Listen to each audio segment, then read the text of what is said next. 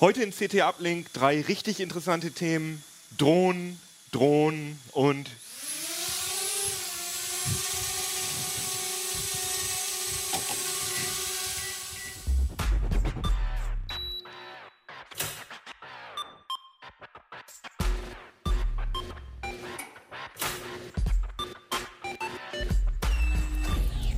CT Uplink.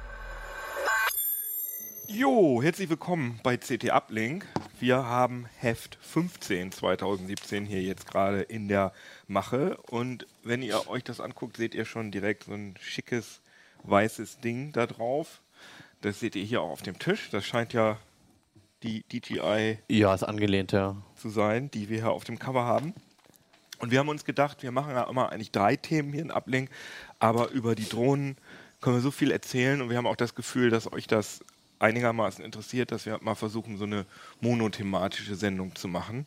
Vor allem uns hat so begeistert, dass wir denken, dass Das- wir auf alle darüber eine Stunde labern können. Das kann womöglich auch damit zu tun haben. Ich muss auch gestehen, dass ich ähm, wegen äh, äh, in Bezug auf die Drohnen nicht richtig skeptisch gewesen bin, aber ich dachte so, spielst mal ein bisschen mit rum. Aber äh, ich habe ja hier für den Test dieses Ding äh, jetzt privat gekauft, weil DJI die nicht äh, rechtzeitig geliefert hatte und äh, habe jetzt jeden Tag bin jeden Tag damit rumgeflogen und wundere mich, warum mich das so heiß macht und warum ich da immer noch Bock drauf habe. Aber da können wir gleich direkt mal drüber reden. Also, um kurz ein bisschen Struktur in die Sendung zu bringen, ähm, wir reden natürlich über unsere ganzen Testgeräte und über den Test, was ihr auf da jeden so Fall, erlebt ja, habt. ist eine ganze Menge passiert, ja. Und wir reden natürlich darüber, was Drohnen allgemein so können und äh, was eigentlich die Faszination ausmacht bei den Dingern. Und natürlich auch, ähm, was äh, die re rechtlichen Dinge sind, die man da zu beachten hat, was man eigentlich darf, was man nicht darf. Man braucht ja auch für einige Drohnen sogar so einen, so einen Schein, sowas wie einen Führerschein. Und das erzählst du uns alles, Nikolaus. Und deswegen äh, stellt euch noch mal kurz vor. Genau, ich bin Nikolas, ich bin hier aus der Rechtsabteilung und genau, werde schon, wie Keno gesagt hat, so ein bisschen sagen, was man alles darf oder nicht darf. Äh, da gibt es eine neue Drohnenverordnung, die haben wir uns genau angeguckt Ja, super. und das mal alles runtergebrochen. Aber du bist natürlich auch ganz privat, findest du die Dinger auch cool. Ne? Ich bin da auch äh, Feuer und Flamme, hat mir auch selber, wir bieten auch so Workshops an, wo man sich so ein Ding mal selber zusammenbasteln kann. Das also nicht die. Rechtsabteilung, Nicht die Rechtsabteilung, das wäre cool, nein. sondern Heise. von Heise Events, genau. Ja. Und ähm, an so einem Workshop habe ich mal teilgenommen und mir wirklich so ein Ding zusammengelötet. Und das ist natürlich nochmal was ganz anderes, als wenn du so ein Ding einfach kaufst, aus der Packung heraus fliegst. Mhm. Wenn du wirklich selber Blutschweiß und Tränen da investierst, investiert hast. Ja. Ja, wir haben eher so Reverse Engineering gemacht zwischendurch. Wir Also haben, ich wir bin haben auch welche von Genau, ich innen gesehen, sagen, aber es hatte andere Gründe. Genau. Du musst dich noch äh, vorstellen. Ich bin Hannes Schirulla, wie immer, aus der Mobil- und Drohnen-Ressort. Achso, du, du musst dich ja nicht mehr vorstellen. Ich bin Stefan Portek, auch aus dem mobilen so. Drohnen-Gadget-Ressort und habe mit Hannes den Test gemacht. Genau, und ich bin Keno aus dem Mobilressort und äh, habe mit dem Test nichts zu tun gehabt, aber ich glaube, ich bin genauso heiß auf die Dinger. Aber diesen äh, Mammut-Test, den wir hier in CT haben, wie viele Ja. Seiten sind das insgesamt? Neun. Ui, also auf alle Fälle waren... Nee, der Test sind neun, aber die ganze Strecke sind ja irgendwie. Ja. Boah, 17 insgesamt- oder 18 Seiten müssten das Ja. sein. Ja, also wir haben wir haben es halt äh, geteilt. Ne? Es ist halt ein großer Test mit ähm, so allem drin an Drohnen, was jetzt gerade so interessant und aktuell ist halt. Wir haben uns da noch ein bisschen preislich beschränkt, das können wir auch gleich nochmal erklären und technisch auch. Und ähm, dann kommt nochmal äh, natürlich auch der Teil mit dem Recht. Also es ist halt ähm, es geht um Flugzonen, wo man fliegen darf, wo man nicht fliegen darf, warum sich manche Drohnen auf einmal weigern zu starten. Ähm, da gibt es dann mittlerweile so Beschränkungen mit Gewicht etc. So, da, da erzählst du wahrscheinlich auch nochmal Genau. genug drüber gleich. Genau, genau. Und ähm, am Ende kommt halt auch nochmal vor allem so Flugübungen, also jetzt in dem Printartikel, ähm, die glaube ich vor allem für Anfänger erstmal interessant sind, aber auch für Leute, die halt schon mal geflogen sind, ähm, um einfach so ein Gefühl für die Teile zu bekommen. Weil wir halt auch festgestellt haben, dass, also die stehen alle von selbst in der Luft, das ist gar kein Problem, die haben Sensoren ohne Ende. Aber wenn es dann wirklich ums Fliegen geht, wird es schon ein bisschen komplizierter und äh, man merkt dann erst, äh, wie viel Kraft dahinter steckt und äh, was alles schiefgehen kann beim Test. Auf jeden Fall. Aber bevor wir damit loslegen, würde mich jetzt echt nochmal interessieren, was findet ihr persönlich an den Dingern eigentlich so spannend? Also was fasziniert euch daran? Kannst ja Also, direkt mal loslegen. Genau, also äh, das haben wir auch, so haben wir mehr oder weniger auch den Artikel begonnen. Es ist halt so, dass du Bilder und Videos erstmal bekommst, die sonst vor ein paar Jahren, das ist also noch nicht mal zehn Jahre, glaube ich, her, da hast du halt, du musstest einen Hubschrauber mieten, ja, und du musstest dich in diesen Hubschrauber setzen und das hätte irgendwie so viel gekostet wie die allerteuersten Modelle von den Dingern. Ähm, alles aus der Vogelperspektive und es sind halt, du hast ja auch schon ein paar Bilder gemacht, hast du jetzt gerade nochmal äh, stolz rumgezeigt. Ähm, wirklich faszinierende ähm, Videos entstanden, die man so halt nie gesehen hat. So, wir, haben, wir sind über deine, deine, äh, deine Heimat geflogen, Stefan. Ähm, wo du halt genau zuordnen konntest, ja hier, da ist die Straße und da fängt dann das an und so weiter und das, da hatte man sonst nie die Möglichkeit zu, so eine Perspektive einzunehmen und jetzt Wir können ja halt einfach mal parallel hier dieses ne? Video äh, einblenden. Ja. Das ist halt, ähm, genau, läuft das jetzt? Das ist auch so faszinierend, dass sie so eine gute Bildstabilisierung haben, Ja, man weiß nie, dass man gar nicht sieht, ist das jetzt eigentlich ein Foto oder ein Video. Das ist aber tatsächlich ein Foto und zwar auch von einer ganz günstigen Drohne von der DJI Spark. Das ist hier in Hannover und das hat halt, du sagst, ähm, dafür musste man sich einen Hubschrauber mieten. Das hat immer so eine so eine Hollywood-Anmutung tatsächlich. Ne? Jetzt gerade, äh, wo, wo wir jetzt gerade nach unten äh, gehen, so das hat sowas sowas Teures. Das Ja. hat sowas High Production Values, sagt man, glaube ich, in, in, in, Hollywood. Ich gehe mal davon aus, dass dieser, dieser Drohnen-Look, dass der jetzt sozusagen irgendwann auch so in den Mainstream reinkommt und dass das dann irgendwann nichts mehr so Besonderes Also ist. ich Aber ich sehe das auch so, dass das irgendwie immer noch total faszinierend Es aussieht. wird so ein bisschen wie bei den Actioncamps sein. Also am Anfang war man völlig geflasht. Hm. Und ähm, irgendwann siehst du halt immer wieder dieselben Videos, zwischendurch immer wieder was Kreatives, aber ähm, es wird sich sicherlich abnutzen. Aber noch ist es mega geil und was Neues. Ja, ich, ich finde, das ist ein bisschen so ein Gefühl wie früher mit der, als man so seine ersten Analogkameras hatte, Ja. dass man sich so richtig gefreut hat, äh, dass die, der Film entwickelt worden ist und man die Fotos gesehen hat. Und das Gefühl habe ich oft, wenn ich äh, mit der Drohne fliegen war, nach Hause zu kommen, ah, ich habe so geile Videos ja, gemacht ja. und so. Dann das freut dann man sich da drin, die anzugucken. zu schneiden und äh, oder zu bearbeiten. Richtig, genau. Ja. Aber äh, die anderen wollen bestimmt auch noch erzählen. Ja, warum wollte ich sagen. Ähm, also das mit dem mit den Videos äh, ähm, hat Hannes jetzt ja schon angeschnitten, fand ich halt wirklich ziemlich cool. Ich habe irgendwann vor vor das mal auch schon 10, 15 Jahren her sein, habe ich tatsächlich mal zum Geburtstag einen Rundschrauber äh, Hubschrauber Rundflug bekommen, halt auch irgendwie über die Heimat und das da habe ich das halt alles zum ersten Mal von oben gesehen. Das fand ich schon cool und jetzt kann man halt einfach drüber wegfliegen und kann kann äh, äh, super geile Videos machen.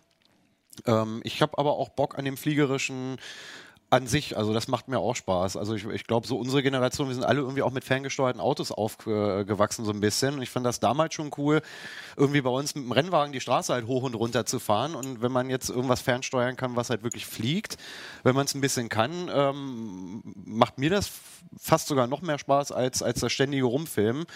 Äh, wenn du eine weite Fläche hast und halt einfach wie blöde achten und Slalom fliegen kannst, das macht richtig Bock. Ja, vor allem dann der Aspekt, wenn du wirklich mit FPV, also First Person Ja. View aus der Sicht praktisch, als würdest du im Copter selber drin sitzen. Das ist auch, ich habe mir selber auch so einen Racecopter zusammengeschraubt und das ist einfach fantastisch mit dieser Geschwindigkeit und wirklich aus Vogelperspektive. Wir haben, ja, wir hatten also zwei haben wir ja im, im Heft gehabt, wo hier die, Drei. die f- drei, stimmt, wo, wo hier die First-Person-Brillen mit äh, bei sind. Das funktioniert ja derart, dass man einfach sein Handy ja einspannt und dann halt über WLAN eine Verbindung zur Drohne aufbaut und das Kamerabild halt live auf der Brille hat. Und es fühlt sich wirklich echt an, als ob Aber es man. wird einem leider ein bisschen schlecht dabei. Es wird ne? einem je nach Drohne und je nachdem, wie man sie fliegt, richtig Das schlecht. ist jetzt auch ein schlechtes Beispiel. Wir haben hier noch äh, eine bessere Version. Aber es ist auch mega geil. Ja. also, Ja, das, das, äh, klar, man muss sich schon hinsetzen. So. Also bei mir ging es so, wenn ich stand, dann bin ich fast umgekippt, weil man hat einfach natürlich keine Bezugspunkte. Aber ähm, wenn man so ein bisschen mit VR betraut ist auch, dann ähm, ist das an sich kein Problem und es macht einfach super Spaß. Das ist noch was ganz anderes. Und was ich krass die, fand, die das Bilder werden analog übertragen, äh, Nee, weil das latenzfrei Ja, Oh, die dann- Fernbedienung also, war also, eins. ich dachte, so wäre bei den race Im Race-Bereich ja, Ja, also weil genau. die Latenz einfach zu groß ist. Du hast so kurze Reaktionszeiten, das wird analog übertragen. ne, Aber Aha. Aber bei denen, die hier, Bei denen das beiden, ist über WLAN digital gewesen. Ich meine Ah auch, ja, ja. okay. Ähm, Aber das was ist- ich krass ja. fand beim, beim First-Person-Fliegen, das hat mir den den Artikel auch äh, reingeschrieben. Wir sind, nachdem wir so zu Beginn der Tests so, da sind halt so Kleinigkeiten irgendwie passiert. Mhm. Und wir waren dann äh, relativ vorsichtig, weil wir gedacht haben, wir dürfen die jetzt nicht alle crashen, bevor der Test zu Ende ist und sie noch nicht fotografiert wurden. und sind deswegen dann halt sehr nah um uns rumgeflogen, haben halt das Testfeld abgespult. Es gab ja relativ viel an den Flugeigenschaften und den Kameraeigenschaften, was wir halt gerne einfach auch wirklich hart durchtesten wollten, um, um das objektiv vergleichen zu können. Und ähm, deswegen sind wir halt immer in der Nähe geblieben, nicht zu weit aufgestiegen, nicht zu weit weggeflogen, dass da halt ja nichts schiefgehen kann. Und bei dem Fliegen mit der Brille, äh, man, man, verliert so den Bezug, weil du hast wirklich das Gefühl, so. du sitzt mhm. drin und gerade wenn du halt über eine Gegend fliegst, wo du kennst, dann denkst du, ach ja, Mensch, da hinten bis zu dem Wäldchen, da war ich ja schon hundertmal, da kann ich jetzt noch schnell hinfliegen. Und, und ruckzuck. Ähm, Aber du also vergisst halt total, auch, dass du, genau. das ist noch die Verbindung ja. mit der Family. Genau, also du vergisst auch ja total, wo du sitzt. Ja. Es ist wirklich in deinem Kopf ach, dieses, ah, da fliege ich jetzt noch hin, weil ich das gerne mal von oben sehen will. Ja. Also ich, ich habe das eine Sekunde mal, wirklich, wirklich nur eine Sekunde ausprobiert. Ich habe das aufgesetzt und, und habe sofort das Ding abgerissen und gedacht, da wird mir sofort schlecht. Wie muss ich das nochmal machen? Will ist das besser also geworden? Also, ist bei mir schon ein paar Jahre also her. Gerade du hast ja auch viel Erfahrung mit VR und so. Ähm, das, mhm. Ich glaube schon, dass du es verträgst. Ja, ich muss das mal ausprobieren. Also mit einer Drohne geht es gut. Wir hatten ja einen, einen Nurflügler dabei, der, halt, der kann halt nicht in der Luft anhalten und sich langsam drehen und, und, und langsam positionieren, mhm. sondern das Ding braucht halt Vortrieb, um Auftrieb zu haben. Mhm und kann dann halt auch nur große Kreisbahnen fliegen. Und da habe ich, als ich, als ich die Disco vom Parrot geflogen bin, da habe ich wirklich, also obwohl ich gesessen habe, ich habe nach fünf Minuten habe ich gedacht, ich kotze hier gleich auf den Rasen, weil es, also mein Magen hat wirklich richtig rebelliert. Also nicht nur so ein bisschen mhm. wie sonst bei VR, sondern mir war wirklich speiübel. Ja, ich sag ja. Aber was ich noch mal ja. kurz sagen wollte, ich finde das jetzt schön, dass ihr drei habt jetzt gesagt, was euch äh, fasziniert. Und das sind ja genau die drei Aspekte beim, beim Drohnenfliegen, glaube ich. Also einmal ähm, einmal das einfach der Modellflugmäßige mhm. Ansatz, dass das einfach das ist halt, äh, hat halt keinen wirklichen Sinn, sondern es macht halt einfach großen Spaß, ja. mit den Dingern zu fliegen, so wie mit ferngesteuerten Hubschraubern oder Flugzeugen oder Autos, mhm. sondern es ist einfach ein, ein Spaß, ein, ein, Zeitvertreib, zu üben, wie man, wie man professionell, wie man elegante Sachen fliegt. Ne? Finde ich, ist auf, war das jetzt nicht, was wir ist auf jeden Fall ein Ansatz. Du sagst jetzt, ist super, dass man äh, die Welt von oben sich mal angucken kann, ja. wo man sonst keine Möglichkeit zu hat und Videos bekommt, die die man, für die man sonst einen Hubschrauber nutzen musste. Und du sagst ähm, FPV Racing.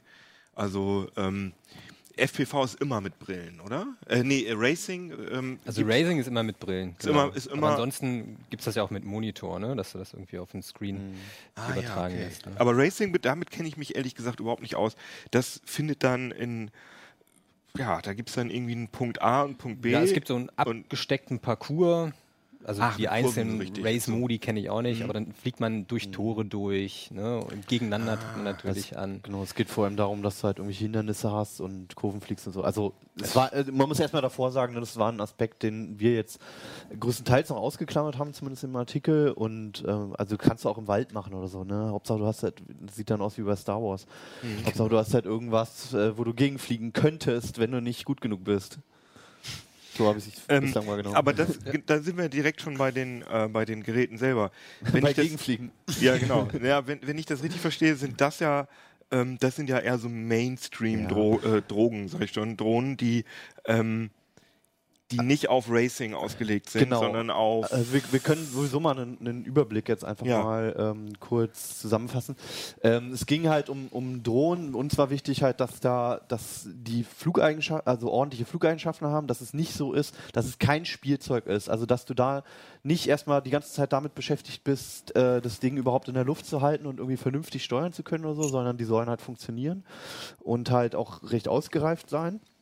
Und wir wollten Drohnen mit ernstzunehmenden Kameras, also dass mhm. du da zumindest irgendwie Fotos oder Videos rauskriegst, äh, die ähm, wo du erkennst, was, was da drauf passiert und so. Das ist jetzt gar nicht äh, so selbstverständlich unbedingt bei preiswerteren Drohnen. Also es gibt also auch Drohnen, wo so eine, ich sag Pearl. Ja, so, ja oder Rebell so oder so. Also die sind auch nicht schlecht. Das ist halt nur, das geht dann halt eher in Richtung Spielzeug, wo es, wo es dich halt ein bisschen dran belustigst, mhm. was vielleicht auch drinnen fliegst und oder mit deinen Kindern und so und irgendwie alles ganz nett ist so. Aber die Modelle, die wir hatten, da kann man eigentlich schon das, das Material nehmen und halt auch irgendwie mal Leuten was zeigen. Da erkennt man was. Mhm. Und die erste Reaktion ist nicht irgendwie, dass man davon Augenkrebs bekommt. Also wir haben, wir haben mindestens 1080p zum Beispiel. Genau, ja, das und, war jetzt und, genau. Äh, motorisch ausgeglichenes. Genau, und die, also genau, das Fall. sind vielleicht so die beiden Eigenschaften. ähm, Bei der das- Drohne selbst könnte man es eigentlich auch darauf runterbrechen, dass wir gesagt haben, wir wollen auf jeden Fall welche haben, halt mit Lage, Gyro und die Beschleunigungssensoren. stehen alleine in der Luft. Genau, also einfach was, wo du, wenn du die Fernsteuerung, so wie ich es jetzt vor dem Intro gemacht habe, die Fernsteuerung loslässt, dass das Ding halt einfach in der Luft stehen bleibt. Zeig doch einfach. Wollen wir Ähm, das einfach nochmal zeigen? Ich habe es jetzt Zeig doch einfach mal, Zeig Stefan. Mach doch einfach mal. Ähm, Hannes, mach du doch mal. Ich ich hab, kann auch. ja, warte. Es ist gar nicht so einfach, die Dinger Oh, ich habe in so, einem- in so einem begrenzten Raum halt zu, zu steuern. Sie halten sich zwar von selbst in der Luft im Idealfall und die Spark kann es auch sehr gut. Es gibt ja so Bodeneffekte und so, da reagiert sie sehr gut drauf. Aber Die driftet, ja. Ja, sie kann driften, beziehungsweise halt, wenn man eine, eine, eine Steuereingabe macht und nicht so richtig weiß, was man da tut, dann kann die halt auch sehr intensiv ausfallen. Vor allem und im Sportmodus. Der ist nämlich gerade auch im Sportmodus. Ah, echt? Das, Ja. Ui. Dann war ich aber. Ab unter Nee, das, ich glaube, das muss man erst. Aber sie driftet, ne? Sie driftet ein bisschen weg. Aber normalerweise steht sie jetzt so in der Luft und ich kann jetzt so die Ja, Fernbedienung. genau. Und so verhalten die sich alle mehr oder weniger. Also ich muss ein, also ein bisschen scheint sie sich jetzt runter zu. Nö. Gleicht sich automatisch aus und ich kann jetzt entweder nach vorne, nach hinten, rechts, Ja. links. Zum Beispiel hier auch. An den Hannes ran. und kann jetzt hier einfach äh, wieder landen. Also und das ist wirklich kinderleicht. Wo du schon, schon erwähnt hast mit diesem Sportmodus, ne? Also da sind Modelle dabei, die bis zu 60 Stundenkilometer fliegen. Und ähm, aber meistens muss diese Funktion halt erst freigeschaltet werden. Normalerweise fliegen die so maximal 30 oder so, was schon locker reicht für ein großes Feld. Ja. Aber wenn man halt so richtig äh, Gas geben möchte, muss man die halt erst freischalten. Also an der Fernbedienung gibt es meistens irgendwie einen Schalter. Und dann sind die auch richtig schnell.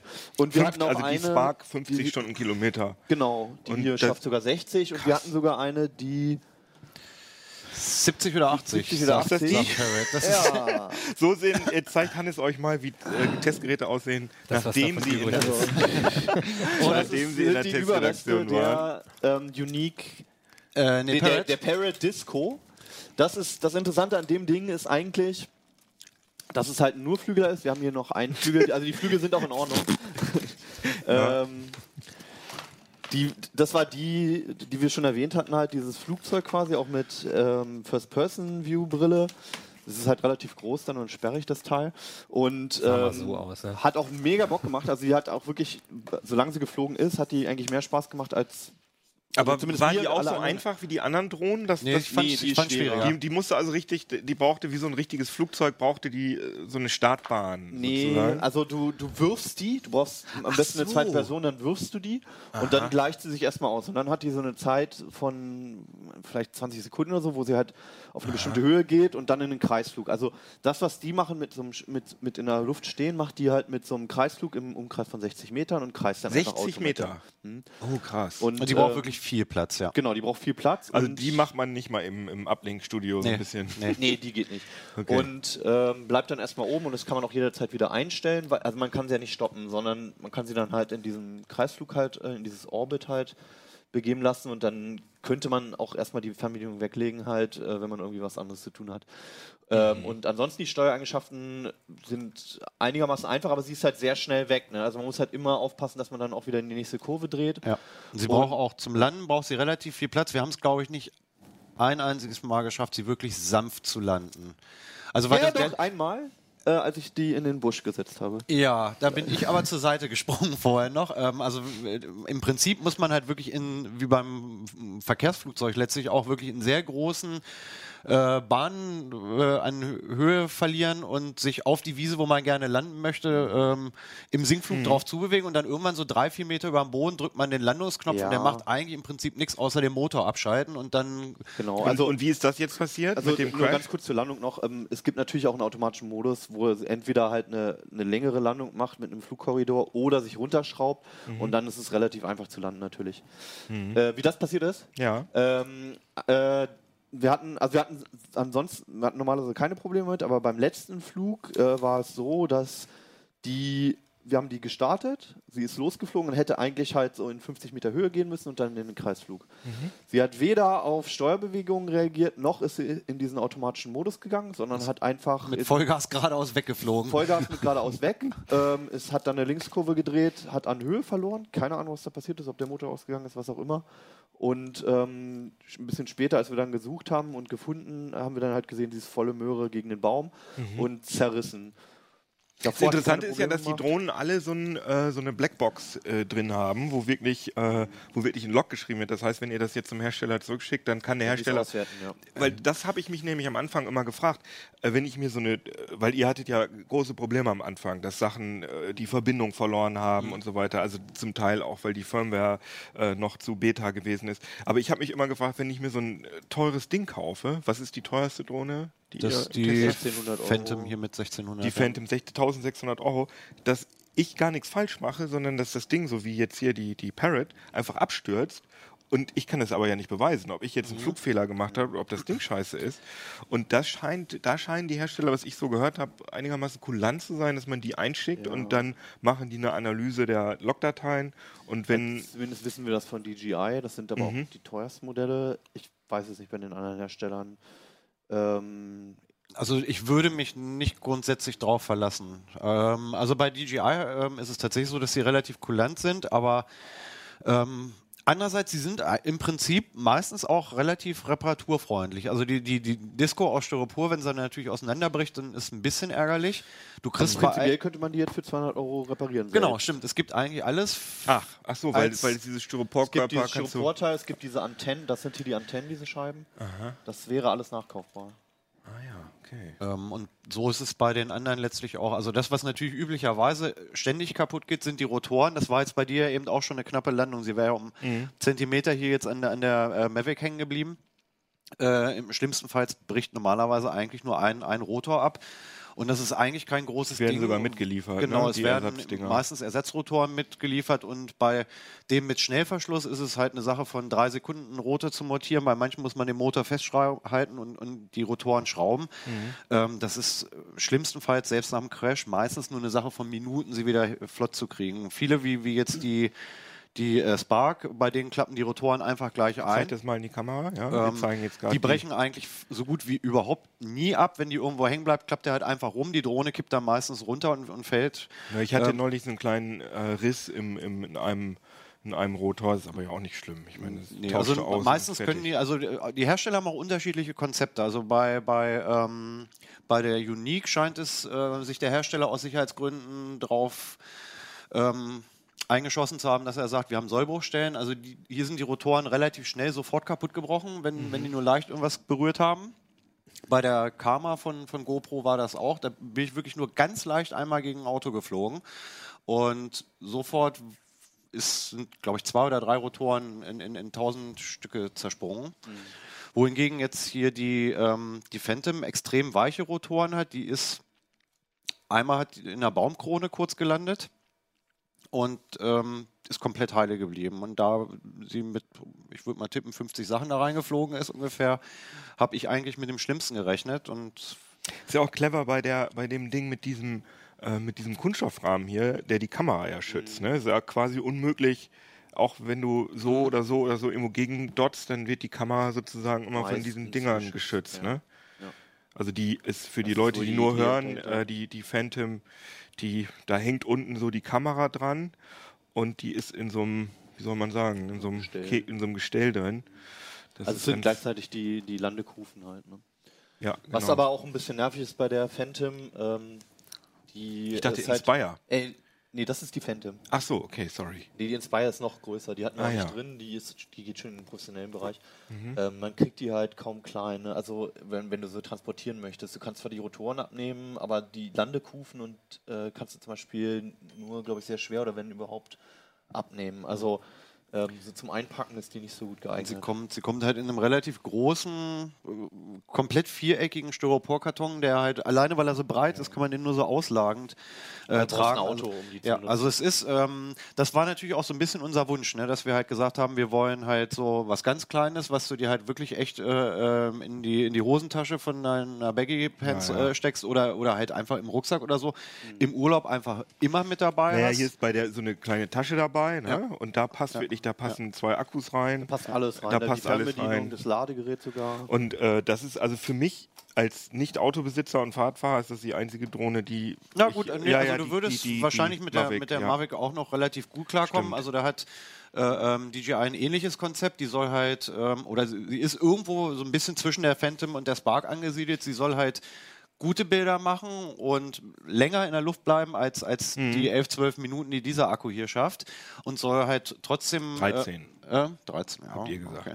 Ähm, und soll halt trotzdem noch klein und handlich bleiben. Und das haben die, ich weiß nicht, ob man das in der Kamera hier sehen kann, das haben die halt relativ clever dadurch gelöst, dass man halt alle vier Ausleger einklappen kann. Und ähm, die ist im Prinzip sonst schon zusammengeklappt, ziemlich transportabel. Und wenn man, wenn man sie halt komplett aufmacht, Können ja mal einfach Ja. die, die Spark da drauflegen. ja, und wenn man sie jetzt komplett äh, ausklappt, ist sie eigentlich so von den Außenabmessungen dann fast schon genauso wie, wie, wie die Phantom und sie macht halt auch sehr gute Videos. Also es ist ein ziemlich guter Kompromiss aus hochwertig, ähm, stabil, robust, Drohne, ne, ja, aber ja, trotzdem aber einklappbar. trotzdem, dass man so wirklich sagen kann, die schmeiße ich noch in den Koffer, Aber wenn ich die, den die, die. Spark hat ja auch diese ganzen, äh, von der Funktionalität hat sie ja auch die Sachen, die die anderen haben. Nee.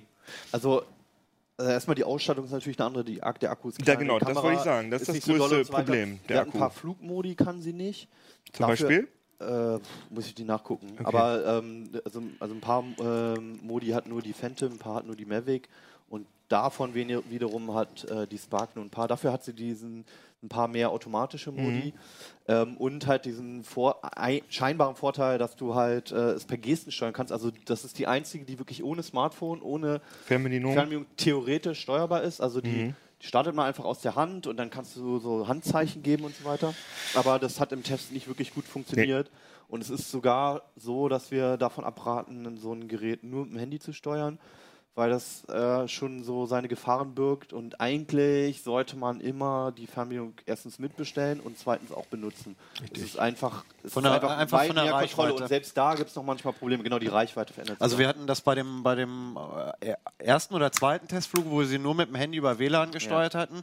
Wir sind, weiß nicht, fünf, sechs Meter weggeflogen und 20, 30 Meter in die Höhe und zack, brach die WLAN-Verbindung zu Hannes Handy ab. So, und dann das Handy sagt, ich habe keine Verbindung mehr. Die Drohne fängt rot an zu äh, blinken, bleibt da oben in der Luft stehen. Und wir standen genauso dumm halt nun unten drunter und haben gedacht, so was machen wir jetzt? Dann Viertelstunde warten, ne? irgendwann Ja. landet sie halt. Ja, ne? genau. Also die, die haben alle so Notfallmodi, wo sie dann runterkommen, aber du weißt halt nie so genau wo. Und äh, dann hovert sie halt irgendwie so in 30 Zentimeter und du musst irgendwie gucken, dass du die auffängst, ohne dass du dir die Fingerkuppen abschneidest. Das ist noch nicht so schön. Also gerade diese Verbindungsabbrüche waren eine der größten Probleme, die wir hatten. Also die DJI sagt, dass man bei der Spark, dass man die, es gibt ja auch so ein, so ein Demo-Video, äh, wo irgendwie so eine Geburtstagsgesellschaft in der Wohnung ist und dann nehmen sie die Spark und äh, hui, flieg los und dann machen sie, macht das Ding ein Foto von der Gruppe so als fliegendes Stativ. Man muss allerdings echt sagen, dass das dass ich die ohne Fernbedienung niemals in der Wohnung äh, benutzen Nee. würde, auch wenn sie nach vorne hin äh, Sensoren hat. Aber wir haben das äh, gestern bei uns im Büro mal ausprobiert, dann ist sie seitlich weggedriftet und ist komplett gegen die Wand geschreddert.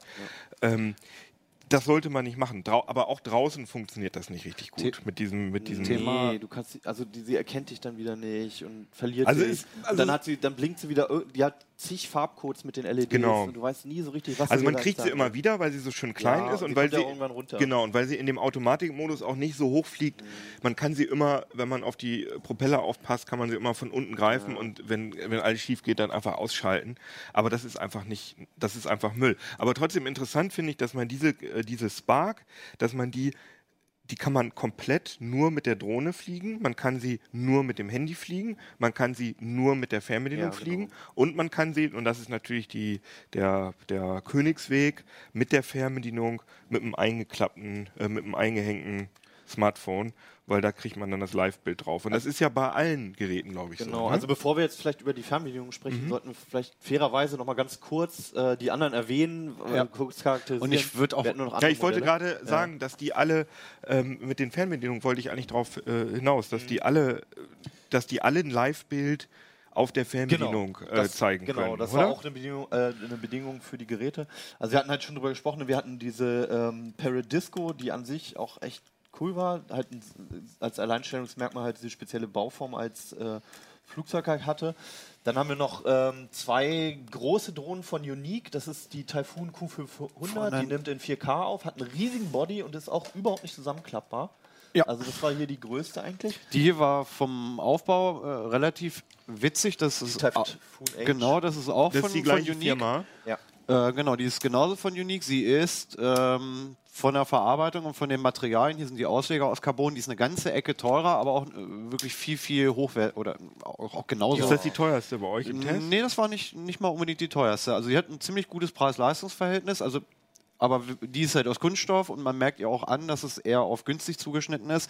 Und sie ist halt mit den Carbon-Auslegern, dem in der Luft einklappbaren äh, ähm, Landefüßen Das hier eigentlich noch- ähm, und ein paar mehr Sensoren ist sie schon deutlich hochwertiger als die andere Unique. Und sie ist halt ein, Hex sie ist halt ein Hexakopter. Ne? Also hier kann im Flug auch mal ein Motor ausfallen oder ein Propeller versagen und sie soll theoretisch sich dann trotzdem noch stabil in der Luft halten. Aber hat dann wahrscheinlich mehr Akku oder Ja, ja, und ja gut, wenn, also wenn hier jetzt einer ausfällt, dann muss sie, muss sie natürlich entsprechend stärker gegen ankämpfen, dass sie nicht, nicht Nee, aber wegdriftet. allgemein, wenn du, Die wenn du sechs Propeller antreibst. Ja, also die hält Brauchst die ja 10 mehr. Minuten durch, ist jetzt relativ kurz, aber der hält auch, also die Q500, die hält auch nur 17 Minuten durch. Und ganz kurz, heißt die Firma Unique? Die Firma heißt YU? Unique, genau. Und Taif die heißt Typhoon, die genau. wir Die hier jetzt heißt sehen. auch Typhoon, die heißt nur Typhoon Q500. und das ist die Typhoon H. H, ja, oder H. Und Für welches ist HW jetzt die bessere? Die hier. Und die hat auch 4K-Videos. Ja. Ah ja, okay. Die hat auch 4K-Videos. haben äh, überraschend viele 4K-Aufnahmen. Also Phantom 4 kann das, und die Mavic kann das und sogar das, unser preiswertestes Modell kann das auch 4K-Videos Welche ist das denn? Das ist die äh, Parrot Breeze. Oh, die der sieht aber- Unique Breeze. Die sieht aber billig aus. Ja, die kostet aber auch nur 400 Euro mit Ach, Controller krass. und Brille. Wobei der Controller wirklich ein Witz ist. Also es ist einfach ein Gamepad. Es ist ein Bluetooth Gamepad. Es Krass. Ist, es, wird, es ist das einzige, was per Bluetooth mit dem Handy verbunden wird. Es ist ein eindeutiges ähm, Xbox äh, Tastenlayout. Ja, steht, Ähm, heißt ja auch ja. Game Sir. Also das, das Ich weiß nicht, von welcher China-Konsole die das Ding als Restposten eingekauft haben. Und trotzdem von noch Game 400 Sir. Euro. So, die Firma scheint Game Sir. Und da haben sie nur Un Unique da unten noch drauf gedruckt. Also die kann zwar 4K, aber hier ist das Problem, dass die einfach, das sind ja auch die einzigen Aufnahmen, die nicht benutzbar sind, weil die keine, weil die Kamera nicht gelagert ist. Also die hat, die hat halt kein Gimbal, die ist nicht mechanisch gelagert, die ist aber auch nicht ähm, digital, wird halt auch nicht ähm, stabilisiert. Ja, und Also sie die guckt ja vor allem nur nach unten. hast du direkt im Alles. Bild drin. ne? Und Ja. ähm, der Gag ist auch noch, je nachdem, ob du es mit dem Gamepad oder mit dem Handy fliegst, ähm, ist die Kamera hinten oder vorne. Also er wechselt dann einfach die, die Vorderseite quasi. Und manchmal fliegt Ah, sie ja. so nach vorne, manchmal so. Aber ihr- war trotzdem cool kein Spielzeug. Spielen. Nee, also, Nee, also, du, oder besseres Spielzeug. das auf alle ja, also nee, also sie hat halt auch, also du siehst ja an der Unterseite, sie hat halt auch Höhensensoren. Sie steht eigentlich dadurch, dass es so leicht, also die wiegt halt wirklich nicht besonders viel, leichtes Plastik, viel Angriffsfläche für Wind und trotzdem stand die an dem bödigen Tag, wo wir geflogen sind, echt Okay. auch im Bodennähe wirklich noch stabil in der Luft.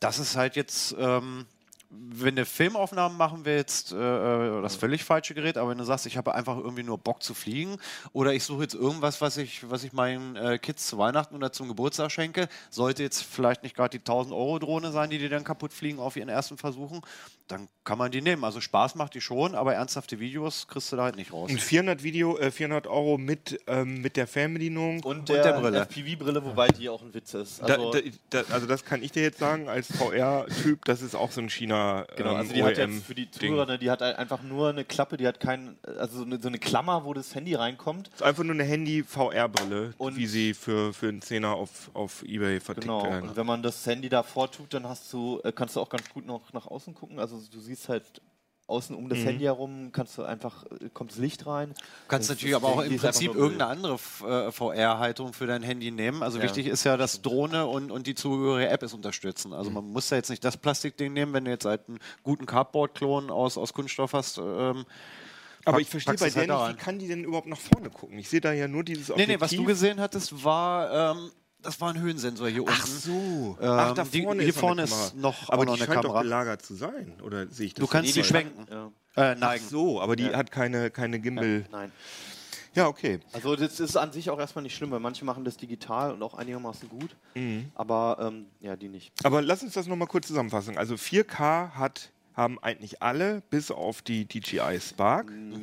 Und Äh, die, Die Disco Parrot- kann das nicht und die Parrot, Ja, hol die Bebop, mal her. Pa- Parrot Bebop kann das auch nicht. Also das ist auch nochmal ein ganz netter Kompromiss, diese Parrot Bebop. Die Mhm. gibt es auch mit ähm, Fernbedienung und äh, ganz guter FPV-Brille. Ähm, ja, du merkst vielleicht schon, es ist jetzt nicht das hochwertigste. ja, vor allem die Propeller Material. wirken so, als wenn die sofort abbrechen. Ne? Ja, da, also einer ist bei uns auch abgebrochen, aber dafür ist die auch nicht teuer. Also die kostet mit allem drum und dran, kostet die so gute 500 Euro, Mhm. 600 glaube ich. Ähm, und die ist halt so ein fortgeschrittenes Spielzeug im Prinzip. Also die, die Aufnahmen sind in Ordnung, würde ich jetzt vielleicht keinen ganzen Film mitdrehen, aber um mal im Urlaub kurz irgendwas auszuprobieren oder so, ist schon ganz nett und die Fotos sind auch ganz okay. Ähm, die ist halt bloß einfach nicht so hochwertig, ne, wie die anderen. Ist dafür Aber ist Parrot doch so ein, so ein äh, Pionier äh, bei den Drohnen. Ne? Ich kann mich daran erinnern, dass die allererste Consumer, äh, das hieß ja doch Quadcopter, haben alle gesagt, das war doch von Parrot das Ding. Ne? Könnt ihr euch noch daran erinnern? Nicht. Wie hieß das Ding noch nochmal? Das hat Hartmut Gieselmann ja, für das Heft ist, getestet. Ist schon ein bisschen länger her. Ich weiß Für ewig wie, her. Wie Fünf, sechs Jahre. nicht mehr. Fällt mir gerade auch nicht ein. Also aber jetzt momentan, also sie haben auch noch andere Modelle, aber es scheint halt eher so, als wenn sie so im, im preiswerteren oder im mittleren Preissegment bleiben wollen halt. Mhm. Und ähm, die machen halt irgendwie, also die, die sind noch in einem Preisbereich, wo es nicht so total weh tut, wenn die halt dann doch mal irgendwie defekt ist oder wenn ein Austausch, ähm, ähm, wenn, ein, wenn ein Teil ausgetauscht werden muss. Mhm. Und ähm, die Bilder reichen, um ein bisschen Spaß zu haben. Ne? Wie gesagt, es sind halt keine professionellen Aufnahmen wie bei, bei der DJI Phantom oder bei der Unique klar. Typhoon H. Aber okay, aber Aber stimmt, ein Modell hatten wir. Ja, haben wir ein, eine haben wir noch Oh, vergessen, ja. ja. ach, die habt ihr auch. Habe ich jetzt hier aus dem Rucksack nochmal rausgezaubert. Die nimmt irgendwie so ein bisschen eine Sonderrolle ein. Ähm, ja, wobei eigentlich auch nicht. Ne? Also das ist die, die, die Karma von GoPro. GoPro wollte sie auch klappbar machen, aber man sieht, glaube ich, hier jetzt schon, ähm, das ist ein riesen, ein riesen Gerät, aber der Vorteil trotzdem ist, sie kommt in einem Rucksack, in dem man sie zusammengeklappt mit montierten Flügeln echt gut tragen kann. Anders jetzt als, als die Phantom. Die, hier müssen die, die Rotoren auf jeden Fall ab, bevor man sie in den Karton packt. Und selbst dann ist der Karton halt noch super sperrig. Und die, die Karma kann man halt einfach kurz einklappen und dann so in den Rucksack schmeißen und tatsächlich dann auch mal wirklich auf eine Wanderung mitnehmen. Und was bei ihr wirklich der Vorteil ist, wenn man schon eine GoPro Action Cam hat, da ist halt eine ganz normale Hero 5 vorne an dem Gimbal mit dran. Und ähm, die Videoqualität von, von der Kamera ist, ist ja nun schon oft Erhaben. genug getestet Ja, klar. worden, ziemlich gut. Und das ist äh, preislich halt ein recht attraktives Set. Also wer eh eine Action Cam kaufen will, äh, kann mit der hier vielleicht auch Spaß haben. Auch wenn sie sonst so ein bisschen ausstattungstechnisch, was Flugmodi und, und, und Sensoren angeht, ein bisschen hinter, hinter den DJI. Genau, da können wir gleich nochmal, Ja. da können wir dann gleich äh, drauf eingehen. Also die hat, soweit ich das verstanden habe, keinerlei Automatiksensorik. Das heißt, die Nee, merkt also sie hat, nicht, ob keinen, sie sie hat keinen. Höhensender, sie hat keine, ähm, keine Infrarot- oder Ultraschallsensoren, wo, womit sie erkennen könnte, dass sie irgendwo Mhm. gegenfliegt oder dass sie zu dicht über dem Boden ist und irgendwie wegdriftet. Das hat sie alles nicht. Das macht sie außer, ähm, also beim Outdoor-Fliegen macht sie das alles über GPS. Wenn sie halt merken würde, oh, ich bin jetzt irgendwie einen Meter weiter links, dann würde sie korrigieren. Sie steht, sofern sie einen GPS-Fix hat, eigentlich auch genauso ähm, stabil in der Luft wie alle anderen.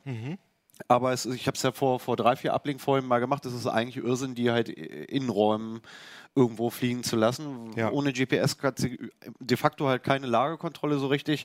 Und ähm, durch den Bodeneffekt, also Bodeneffekt ist, wenn ihre Rotoren so viel Verwirbelung im Boden näher erzeugen, dass sie dann da anfängt halt wirklich wegzudriften. Also, Also da, in- das ist nur wirklich ist- was für Leute, ist die wirklich wirklich, nur- ja. schon Übung haben. Drinnen fliegen würde ich wirklich nur machen, wenn ich, wenn ich ein bisschen Übung habe. Naja, aber auch draußen bin ich eigentlich ganz froh bei der DJI Spark, dass ich zumindest nirgendwo gegendengel, ähm, wenn ich zum Beispiel durch durch den Wald fliege oder so. Mhm. Da- ja. Das kann natürlich auch nerven, das heißt, hast du ja schon gehabt, aber äh, dass sie dann immer äh, stehen geblieben ist. Aber ich finde das ganz nett. Ist da, haben denn alle anderen Drohnen außer der GoPro ähm, solche Infrarot-Sensorik? nicht, Äh, Sensorik? nicht alle. Also von der Sensorik sind sie recht unterschiedlich. Ne? Also selbst also die, die günstige, die, die Breeze und die, ähm, die wir da eben hatten, die hat halt nur nach unten gerichtete. Mhm. Ähm, das kriegst du schon ein bisschen häufiger, aber nach vorne oder vielleicht noch zu den Seiten gerichtete äh, Sensoren hast du dann eigentlich wirklich nur bei den Top-Modellen hier wie bei der Typhoon H oder, oder der Phantom. Ja, oder auch der Spark. Also man, ich habe noch ich- mal ein Video vorbereitet, das können wir vielleicht mal zeigen, wie diese, super, wie diese, ähm, wie diese Sensorik da funktioniert. Ich bin jetzt mal so einfach auf mich volles Pfund ho- losgeflogen und dann bleibt das. Ich bin jetzt auch so instinktiv zur Seite gegangen, weil das Ding sehr dicht an mir dran war. Aber man kann wirklich sehen, dass das Teil abrupt abbremst und das Faszinierende ist, dass ähm, wenn man sich die Drohne anguckt, dann sieht man richtig, wie die so nach Nach vorne, vorne wegkippt zum nach vorne, also die, die, das sieht aus, als wenn sie in der Luft eine Bremsung macht. Also das ist vom äh, Winkel- Genau, sie fliegt so, macht so, macht, macht dann so, macht dann so eine Bewegung und es wird durch das Gimbal, also das oder der Gimbal, den Gimbal, Gute Frage. Also durch Den Kamerastabilisator. durch den Kamerastabilisator sieht man das in dem Video überhaupt nicht, sondern das sieht einfach Ja. aus, als wenn die einfach stehen bleibt. Aber Und- sie, die, die kippt anders, ne? Also Sie kippt sie, nach hinten. Sie, sie, sie, sie steuert halt gegen, ne? So. Stimmt, genau, genau, stimmt. Sie fällt nicht Also sie nach vorne, nach hinten. Ja, sie du hast recht. Ja, ja, das hast du recht. Aber es wird halt durch diesen, durch dieses gelagerte Ja. Ding hier, ähm, durch das Gimbal oder den Gimbal, Ja. Wird es ähm, ausgeglichen. Und das ist schon sehr faszinierend, vor allem wenn man bedenkt, dass die auch nur äh, 600, glaube ich, ne, die Drohne alleine. Ja, die Drohne alleine, aber wie gesagt, ne, damit kannst du nicht viel anfangen. Eigentlich brauchst du die Fernbedienung und so und dann bist du bei 800 Euro. Mhm. Ja, ja, und, und, und so als Akku vor allem. Also, weil da der Genau, Akku nach zwei 13 Akku brauchst du Minuten. Eigentlich. Du willst eigentlich ein Ladegerät, wo du alle Akkus gleichzeitig laden kannst, etc. also bist auch schnell irgendwie bei knapp 1000 Euro dann mit dem Ding. Na, 800 im Flymore Package. Wie ist es eigentlich beim Thema Akku? Ist man da immer auf die Hersteller angewiesen oder gibt es da auch andere Möglichkeiten? Also, Das ist eine gute Frage, Also ja. bislang gibt es noch keine äh, Akkus von Drittherstellern, zumindest bei den Modellen ist es mir nicht bekannt. Ähm, und das wird auch daran liegen, dass die sind halt nicht wie Handy-Akkus. Ne? Okay. Die sind halt nicht, Mhm. das sind, also man, man sieht es ja, da ist, da ist Mechanik drin, da sind nochmal Anschlüsse drin, die unheimlich speziell sind. Jetzt sind hier Gummifüße und so. Ich glaube, es wäre einfach, wäre jetzt nur meine Theorie, dass Also es DJI einfach teuer nennt die- ist momentan noch für so ein spezielles Modell, so ein komplexes Teil zu fertigen. DJI nennt die auch Intelligent Flight Battery. Okay. Das ja ist gut, natürlich auch ein ja, bisschen. das, das liegt halt daran, dass die dann halt wirklich, die haben ja verschiedene Zellen und die können dir auch genau sagen, welche Zelle jetzt wie beansprucht schon ist, Genau. und wo wie viel Spannung anliegt. etc. Vor allen Dingen, das wäre auch wirklich mal. in der Stelle sparen am, am falschen Ende. Also da, da gab es bei der, bei der GoPro ganz zu Beginn äh, ja Probleme, dass die Akkus, obwohl sie hinten richtig eingerastet sind, im Flug teilweise dann keinen Kontakt mehr herstellen konnten. Und ähm, ich meine, du darfst hier in Deutschland mit den Dingern, wirst ja gleich noch zu sagen, 100 Meter hochfliegen. Und wenn dann halt irgendwie so ein Nachkaufakku oder irgendwas passt da dann halt nicht auf einen Millimeter genau, die werden auch sehr warm im Flug, dann dehnt sich irgendwann aus. Durch die Vibration, ich will nicht in 100 Meter Höhe so eine 2 Kilo Drohne, die dann wie ein Stein vom Himmel fällt und, und schlimmstenfalls wirklich irgendwen erschlägt. Ähm, das, Brennend dann noch. von mir Ja. aus auch. Oder äh, wahrscheinlich explodiert sie dann nach dem Aufprall. Vermutlich Durchaus kriegt man auch. Gar äh, Garantieprobleme. Also es Ich- wird also wahrscheinlich da- in den Nutzungsbedingungen da auch drinstehen, dass man keine äh, fremden. Hersteller Also wenn ich jetzt wirklich darf. 1000 oder 1600 Euro für so eine Drohne ausgeben würde, dann hätte ich, glaube ich, wäre mir das zu heikel, da hinterher einen Fuffi an einem Ersatzakku zu sparen. Aber man muss wirklich sagen, bei der, bei der, also wir können ja einmal durchgehen Wir äh, müssen mit den vor allen Akkus. gleich echt noch mal ein bisschen über das Rechtliche reden. Ja, machen Okay. wir ja auch. Aber äh, sag doch noch mal einmal ganz kurz, wie, wie sind denn die Akkulaufzeiten? Also bei der Spark haben wir schon gesagt, 13 Minuten. Oder ich kann auch Also einfach 13 mal. Minuten ist das untere Ende und dann gehen die hoch bei den normalen bis 20 bis 30 genau, ist so. also vielleicht eine halbe Stunde, dann, dann, hast du, dann hast du schon richtig Glück mit dem Teil. Und hier diese spezielle, die, die Paradisco, dieses Flugzeug, ähm, die schafft dann oder soll 45 Minuten schaffen, was auch durchaus realistisch ist, Wir weil konnten- die halt also wir- einfach nicht so viel Power braucht. Also im unteren Bereich sind die Unique Breeze 4K 11 Minuten. Ich gucke hier gerade in, ins Heft. Stimmt, die DJI Breeze Spark kürzer, ja. 13 Minuten. Im Mittelfeld sind mit 17 Minuten sind äh, Unique Typhoon Q500, Unique Typhoon H, ähm, GoPro Karma und im oberen Bereich mit einer knappen halben Stunde sind die beiden anderen äh, DJIs, also Mavic Pro, Phantom 4 Pro. Und da muss man also echt sagen, dass man mit einem Akku macht es keinen Spaß. Also man Nee. muss ich also mehrere Akkus kaufen, mindestens zwei, obwohl ich die zwei Akkus, die zu diesem Fly More Paket bei der Spark zu wenig finde, weil das sind 26 Minuten und man fährt dann extra, oh, jetzt fahre ich mal Drohne fliegen und nach 26 Minuten ist der Spaß vorbei. Und das finde ich krass, dass die Teile 100 Euro kosten, äh, die nachzukaufen. Und die haben nur 1000, habe ich gerade ges Der gesehen. kostet auch 100 Euro? Ja, ich dachte, kostet- der kostet 60. Nee, der 100 von Euro, habe ich ja. nachgeguckt. Und der hat nur 1480 Milliampere-Stunden. Das ist aber bei allen relativ wenig. Ja. Also wir waren teilweise, wenn, also was man vom Handy gewohnt ist an, an Akkulaufzeiten, das ähm, scheint für Drohnen nicht zu gelten. Die hat, na gut, das ist bei der Karma mit 5100 Ja, das ist auch ein mAh sogar Ding, ja. relativ viel. Aber, es Aber wenn- wenn man mit jetzt so ein- 6000 Milliampere-Stunden, ne? Irgendeiner hatte so lachhaft wenig, wo wir gedacht haben, wieso fliegt die denn eigentlich so lange mit so einem kleinen Akku? Ich weiß gar nicht, die hat, nee, die hat auch 5,8, die Phantom.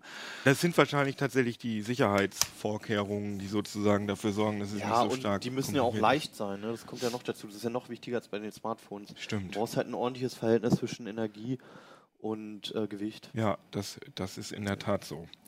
Ja, Äh, zu äh, den Sensoren wollte ich nur einen letzten Satz sagen. Ich würde mich nicht blind nur drauf verlassen. Also wir haben, wir haben die Kamera jetzt so ein bisschen runtergemacht, weil sie keine Kollisionssensoren hat. Ähm, in großer Höhe, wo keine Hindernisse sind, braucht man die eigentlich auch nicht mehr. Und in tiefer Höhe würde ich mich nicht blind drauf verlassen. Also es, es täuscht manchmal auch so eine gewisse Sicherheit vor, ähm, dass man sagt, ja, und ich kann jetzt auch irgendwie, wer weiß, wie weit wegfliegen, weil wenn der Akku ähm, sich dem Ende neigt, dann kommt die sogar automatisch wieder, machen Mhm. eigentlich alle tatsächlich, ähm, die kommt automatisch wieder zu mir zurück anhand der GPS-Daten und landet dann sicher vor mir. Das heißt, auch wenn, wenn der Akku leer ist und wenn ich die Fernbedienung aus, wenn die kaputt geht, ausschaltet oder sonst Die was, dann kommt die immer zu mir zurück. Ja, und du musst aber, je nachdem, auf welchem Weg du sie weggeflogen hast, musst du halt dann bei der automatischen Rückkehr, und, und deswegen sage ich ja, ich würde mich dann nicht so auf die Technik verlassen, halt auch wirklich dann beten, dass zwischenzeitlich da nichts mehr im Wege ist. Also so, wie gesagt, ist, ist die Karma äh, bei mir gegen, gegen Auto geknallt. Ähm, das war natürlich auch mein Fehler, dass ich sie viel zu leer geflogen habe und zwischendrin kam ähm, ein Auto dazu, stellte sich damit auf den Feldweg und die Drohne kam im direkten Rückflug auf mich angeflogen, weil sie halt ähm, bei mir landen wollte und ich habe nicht schnell genug reagieren können. Und dann ist sie halt gegen das Auto geknallt. Aber wenn ich auf einem ganz freien Feld fliege, dann, bin kann- ich eigentlich ist- immer. Ja, der wenn du jetzt einen großen Bogen geflogen bist, kann es sein, dass du am Wegesrand, dann kommt sie von der anderen Seite zurück, bleibt im Baum hängen, der da vielleicht steht. Ne? Also Aber du- wie gesagt, wenn ich mich genau in die Mitte eines großen, Dann einer sollte es großen leeren Wiese befinde, theoretisch Aber, funktionieren, der, aber, der, der Platz wird dann äh, enger, als man denkt. Ja, so. also ja. Wir hatten halt schon Situationen, wo wir dachten, okay, jetzt die nächsten 100 Meter ist ja nicht. Mhm. Aber die sind halt auch echt schnell. Und wenn man einmal die Kontrolle verliert, dann sind die schnell weg. Und, du kannst- auf einmal wird einem bewusst, wo überall Straßen sind Ja. oder Häuser oder was auch immer. und du kannst vor allen Dingen ähm, auch Scheiß Straßen, ey. Echt? Ne? nee, du kannst auch auf größere Entfernungen kannst du äh, nicht mehr wirklich gut einschätzen, in welcher Höhe die Drohne überhaupt fliegt. Also Hannes hat, Ja. als er das erste Mal hier, darf ich das erzählen? Ähm, hat, Hannes hat, als er das erste Mal bei der Ja, Phantom das, da- ja, okay, erzähl mal. das erste Mal den Sportmodus ausprobiert hat, ähm, so die ersten, ich fliege jetzt mal 60 km/h Moves gemacht.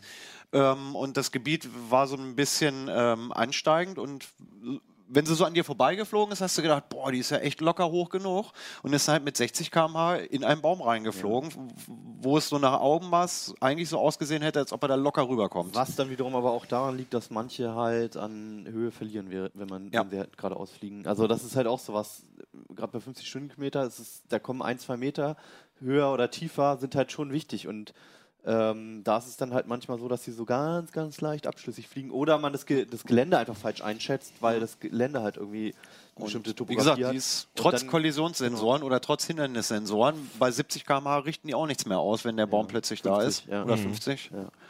Ja, okay. Aber apropos, ihr habt gesagt 100 Meter äh, Maximum. Ähm, das ist ja offenbar schon mal eine Regel. Genau. Und mit den Wiesen, also sagen wir mal, ich, ich gehe, nehme jetzt einfach äh, meine Drohne, habe mir eine Drohne gekauft und gehe, sagen wir mal, in den Stadtpark und suche mir da eine freie Fläche. Darf ich da dann auf jeden Fall mit meiner Drohne meine 100 Meter fliegen? Also bevor du überhaupt fliegst, Ja? würde ich erstmal an ganz andere Dinge Oh, denken. okay. Also diese ganzen Crashs, die zeigen uns ja, da kann durchaus was passieren und da entstehen zum Teil Schäden. Wer zahlt das? Ja, eine Versicherung. Aber ähm, man braucht, wenn man Drohnen jetzt nutzt, wirklich eine ganz spezielle Versicherung. Der Hintergrund ist, ähm, man hat eine spezielle Haftung. Ähnlich wie bei Autos hat man hier eine Halterhaftung. Das heißt, ich als Halter, als Eigentümer einer Drohne hafte erstmal grundsätzlich für Schäden, auch wenn die wer anders verursacht. Also wenn Hannes mich jetzt mit seiner Drohne fliegen lassen würde und ich setze die gegen ein Auto, äh, dann wäre er trotzdem in der Haftung drin. Äh, und diese spezielle Haftung ist halt Oh, und die Drohne, die ich den Jungs zum Test zur Verfügung gestellt habe, gehört ja auch mir. Das heißt, wenn ihr ja, jetzt damit. wobei die Jungs, Ja. die haben ja alle eine Versicherung abgeschlossen. ja, eine aber, aber, wenn, aber da, da gilt da nicht die Halterhaftung. ja, aber ich denke, in dem Fall ja okay. wird deren Versicherung das Okay. regulieren. Ne? Ja, Aber okay. ist schon richtig, die Halterhaftung grundsätzlich haftet erstmal derjenige, dem die Drohne gehört. Mhm. Ne? Und äh, das deckt halt eine ganz normale Haftpflichtversicherung nicht ab. Da braucht man wirklich eine spezielle Gibt Versicherung. es denn Haftpflichtversicherungen, die das abdecken schon? Also die Gibt es auch. sozusagen Also es mit gibt der spezielle? Drohnenversicherungen. Also zum Beispiel bei, ich glaube, wo seid ihr jetzt? Äh, DMU, glaube ich, das ist so ein, ähm, So Modellflugverband. Flugfahren, Die bieten, wenn man dann Mitglied ist oder auch für Nichtmitglieder, entsprechende Versicherungen an. Ähm, die halt dann entsprechend Schutz geben. Aber die ganz normale Haus- und Hofhaftpflicht, die deckt es in der Regel nicht ab. Also ich würde erstmal, bevor ich anfange, da zu fliegen mit dem Das Versicherungsberater, klingt, das klingt irgendwie so ein bisschen dröge, ne? dass man, dass man da- sagt, oh nee, will ich mich nicht mit beschäftigen, brauche ich nicht, mache ich nicht. Aber das ist, ähm, die, also die günstigen kosten wirklich irgendwie nur ein paar Euro pro Jahr. Also es ist, wer sich eine Drohne leisten kann, kann sich das auf jeden Ein paar Fall leisten. Euro wirklich nur? Ja, da- da weiß ich nicht, 40, 50. Also So viel, das ist so viel wie eine ganz normale Haftpflichtversicherung. Gut, aber ähm, also ich kann, kann jetzt wirklich nach dem drei Wochen Test sagen, es geht so unfassbar schnell, äh, mit Ja, den Dingern definitiv. irgendwo gegen zu fliegen und irgendeinen Schaden anzurichten. Und als uns die Parrot, und es muss nicht mal ein Flugfehler sein, es kann auch irgendwas technisch Ungeklärtes sein. Wir waren dummerweise nur am Stadtrand, da ist eine Autobahn in der Nähe, da war, ähm, war ein riesiger Parkplatz. Ein riesiger Parkplatz von einem großen schwedischen Möbelhaus. Wenn die mit 70 Sachen auf diesem Parkplatz geflogen wären, hätte irgendwie 30 Autos da einmal so noch rasiert. Ähm, Das Ja, oder irgendjemand ins Gesicht. Äh, oder irgendjemanden ins Gesicht und, und welche Wucht dahinter steckt, sieht man ja. Also ich würde Ja, und im Zweifel muss das echt aus eigener Tasche zahlen. Ja. Ne? Ja, ja, Also sicher. echt Nee, das ist ein heftig. guter also, Tipp. Das, Das- ist echt so ein Appell, legt euch auf jeden Fall eine Versicherung zu. Okay. Ja, und als nächstes äh, muss man überlegen, ja, wo darf ich fliegen? Genau, also äh, und da gibt es der halt auch Park, etliche also der, der Park, Einschränkungen. also Also vielleicht kurz zum Hintergrund, es gibt jetzt so eine neue Drohnenverordnung, also die extra jetzt neu vom Verkehrsministerium geschaffen wurde, um diesen ganzen rechtsunsicheren Raum so ein bisschen zu regeln. Ähm, die Verordnung zur Regelung der Nutzung von unbemannten Fluggeräten. Ähm, und die schafft es eigentlich auch, da weitestgehend Rechtssicherheit zu schaffen. Also wenn du jetzt sagst, im Park, würde ich jetzt erstmal sagen, ja, wenn es ja nicht gerade ein Naturschutzgebiet ist, da darf man nämlich nicht fliegen, spricht zunächst erstmal nichts dagegen, dass du da fliegen darfst, also in einem öffentlichen Park. Aber ähm, vorhin hatten wir schon das Thema Flughöhe. Für alle Multicopter gilt nicht höher als 100 Meter. Das ist jetzt ganz konkret so aufgenommen worden ins Gesetz. Ist das eigentlich nur in Deutschland so? Weil mir aufgefallen ist, dass viele der Drohnen äh, per, dass die Standardeinstellung über 100 Meter ist. Das Also Maximum. Ist, äh, in Amerika ist es, glaube ich, sogar noch strenger. Ich weiß es nicht genau. Also ich kenne mich jetzt natürlich nur mit dem deutschen Recht Mhm. Klar, aus. Hier okay. Mhm. ist es jetzt neu eingeführt, 100 Meter, gilt aber nur für Multicopter. Das heißt, hier mit äh, dieser Disco dürfte man auch überhalb von 100 Ach so, Metern ach fliegen. so, es ist kein Multicopter. Gegen Super diese Idee. Regelung, ja gut, aber nee, das macht Sinn, weil gegen diese Regelung haben die ganzen herkömmlichen Modellflieger Mhm. äh, rebelliert und gesagt, ey, die macht uns auch unser Hobby kaputt, wenn wir jetzt auf einmal nicht mehr über 100 Meter Mhm. fliegen dürfen.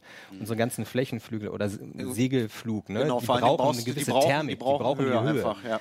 Ähm, deshalb wurde das speziell nur auf Multicopter beschränkt. Also So. erstmal gilt nicht höher als 100 Meter. Aber was durch, ist denn. Wegen international, durch Zufall weiß ich, dass es zum Beispiel auf den Philippinen 120 Meter sind. ah, okay. Ah ja, und Gut zu 120 ist, auch ein, 120 ist bei der DJI Spark auch voreingestellt. Aber was ist denn da auf 100 Metern? Also mal in die Runde gefragt. Verkehrsmaschinen. Ne? Also die Regelung soll natürlich verhindern, dass man den bemannten Flugverkehr irgendwie Aber in der die ist kommt. viel, viel höher. Ja, Oder? nicht unbedingt. Ja, kommt drauf an, wenn du halt irgendwie... an, wo du Also das ist, glaube ich, Segelflughafen oder 150 so. Meter ist, glaube ich, so für bemannten Flugverkehr die, die Es Mindestgrenze. ist, kommt natürlich noch hinzu, du musst es natürlich in Sichtweite fliegen. Ne? Und, Richtig. Und Ja, ja. also aus eigener Erfahrung kann ich sagen, bei 100 Metern ist es schon sauschwierig, so ein Ding noch am Himmel zu sehen. Absolut, ja. Und das wird da wahrscheinlich auch mit einwirken. Ne? Da vielleicht kurz zu, also in Sichtweite heißt, dass du halt äh, ohne optische Hilfsmittel die Gelegenheit haben musst, die Fluglage deines Kopters ja, festzustellen. Also ohne Fernglas. Ist ohne Genau, Fernglas, als Brille darf man ohne schon. Nachtsichtgerät, deine Brille darfst du FPV. aufsetzen. Aber genau, FPV, das war echt lange total FPV ist eine Lücke, umstritten. glaube ich, noch so ein bisschen. Das war eine Lücke, ist jetzt aber ganz konkret geregelt. Also FPV, da habe ich ja dieses optische Hilfsmittel. Eigentlich ja viel cooler. Also ich sehe ja direkt aus dem Kopter, ich habe ja eigentlich viel besseren Überblick, als Aber wenn ich nur in jetzt eine nur, Richtung. Nur in eine Richtung, genau. Deswegen gibt es da jetzt eine klare Regelung, die so ein bisschen in Gewichtsklassen unterteilt ist. Also bis 250 Gramm darfst du mit FPV fliegen, wenn du nicht höher als 30 Meter fliegst. das ist dann okay. zum Beispiel für die ganzen Racecopter der Anwendungsbereich. Die sind gering vom Gewicht, in Bodennähe. Ähm, wenn dein Kopter ein bisschen schwerer ist, dann brauchst du einen Spotter. Das ist halt eine zweite Person, die sich neben dich stellt und halt einfach den Luftraum beobachtet. 250 Gramm. Ne? Genau. Mhm. Ähm, und dich dann einfach auf Gefahren aufmerksam macht. Aber Ah, ja. das Schöne ist jetzt halt, jetzt haben wir irgendwie die Rechtssicherheit, man darf per FPV fliegen. Mhm. Und das gilt nicht als äh, optisches Hilfsmittel in dem Sinne. Ah ja, okay. Und dann gibt es ja, wenn wir gerade bei den, bei den Gewichten sind, es gibt ja die bis 250, es gibt ja dann aber auch noch äh, eine Gewichtsklasse, wo man noch so, einen speziellen, so eine spezielle Bescheinigung braucht. Ja, oder? das wird jetzt kommen. Ab 1. Oktober muss man einen sogenannten Kenntnisnachweis erbringen. Ab wie viel, ab was für einer Das ist ab zwei Kilo. Ah ja. Ähm, da wird dann differenziert. Möchtest du deinen Copter jetzt nur hobbymäßig verwenden zur Sport- und Freizeitgestaltung?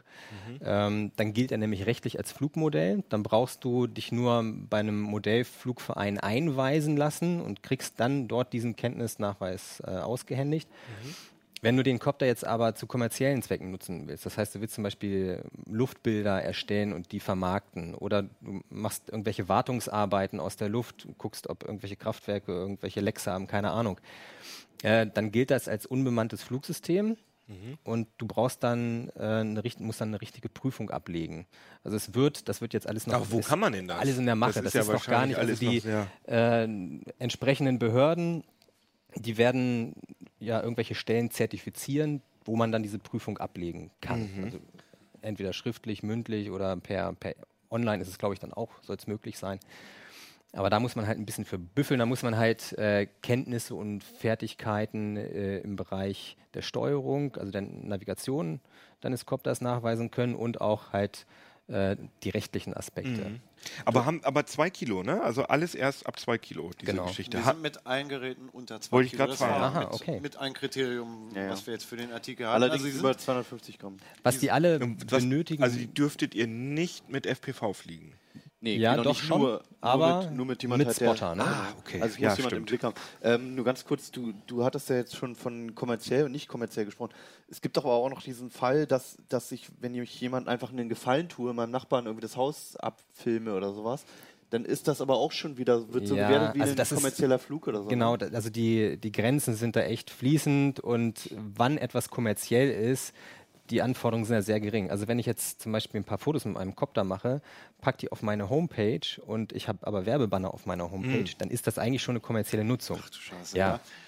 Also Naja, Gut, aber und, das und ist, ihr auch, äh, ne? wenn ihr das testet oder wir ein Video äh, für Heise Online auf YouTube ihr macht stellen. das alles sowieso kommerziell hier. Ja, ja, Kriegt da. Kohle dafür, Ja, ja. dass ihr Spaß habt.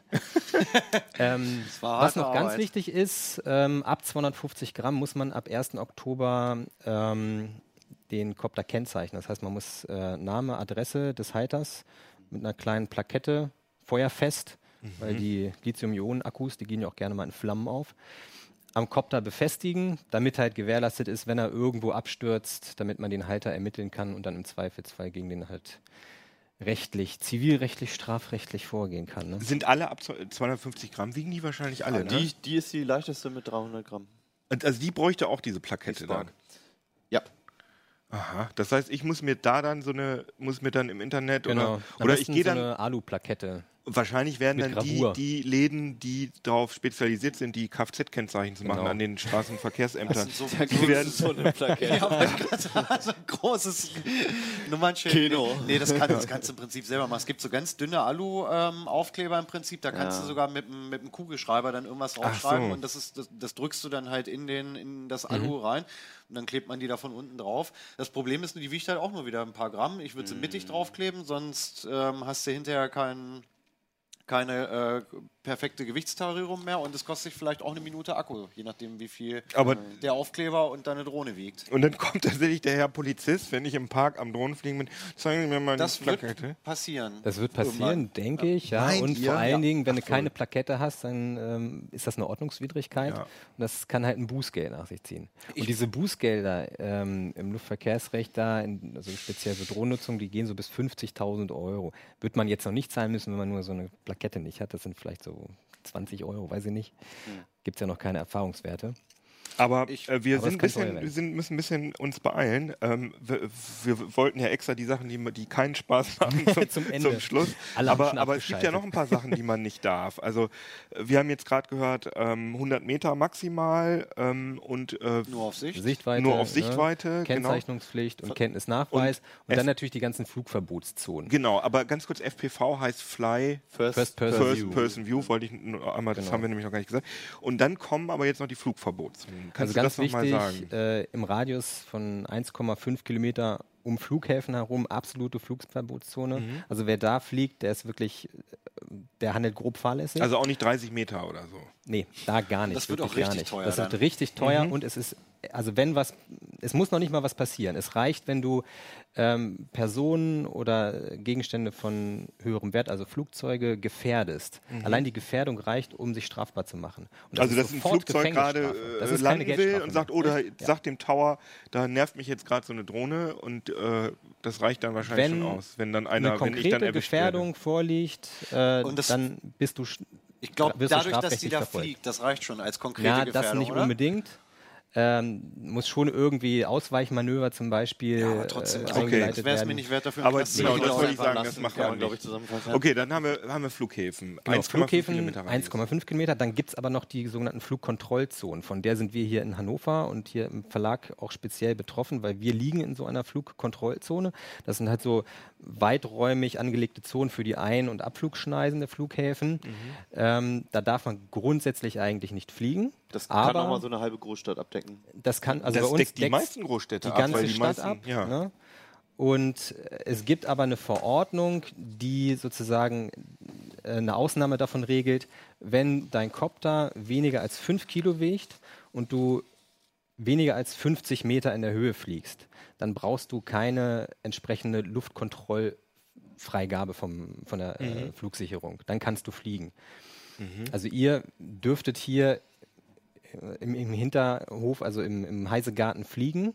Aber wir nur hier aufpassen. Schon wieder ein anderes Gegenüber Problem haben, haben wir nämlich ein Krankenhaus.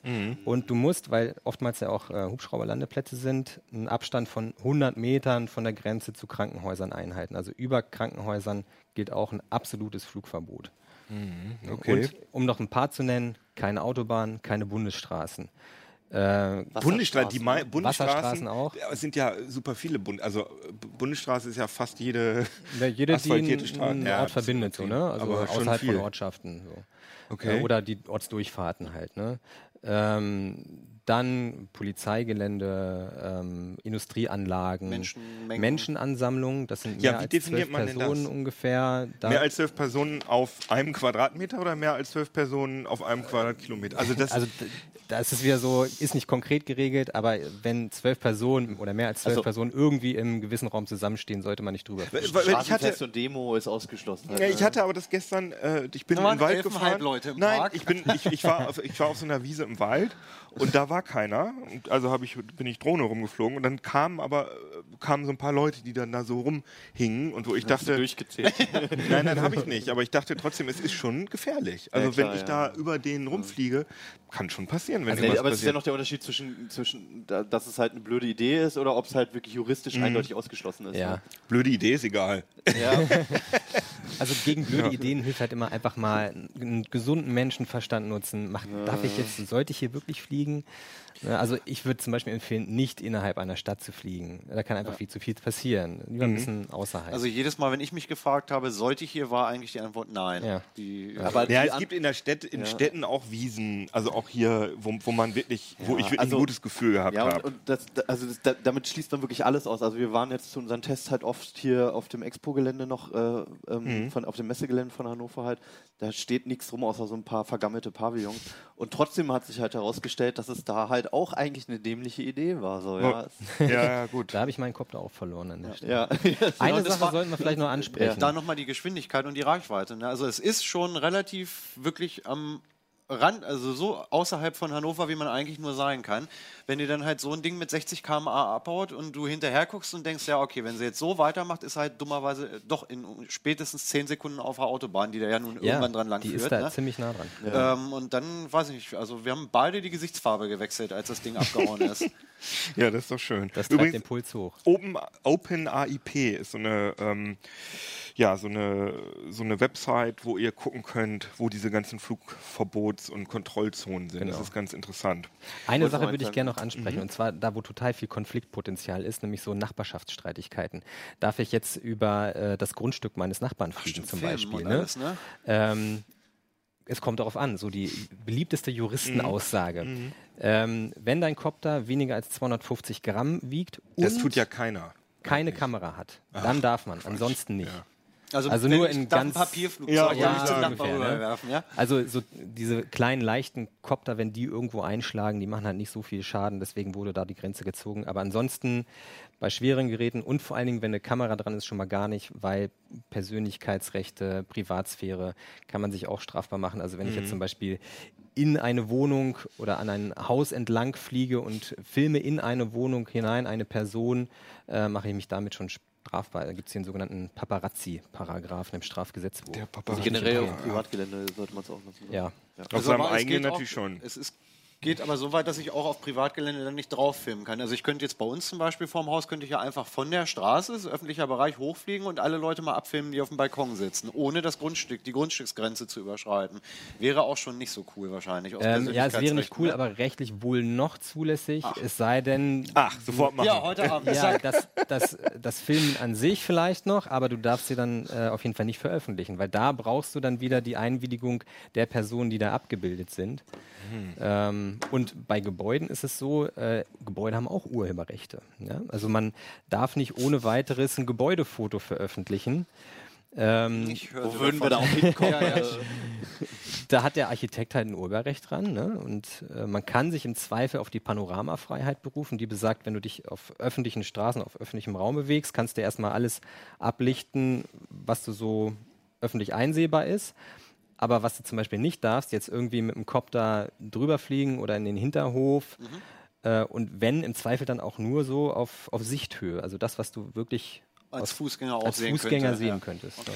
Aber trotzdem, obwohl man so vieles nicht darf, darf man natürlich auch ganz viel Spaß haben. Spaß, Spaß haben mit den Drohnen und das hat man nämlich. Und ähm, ich würde sagen, damit machen wir da mal Schluss für heute.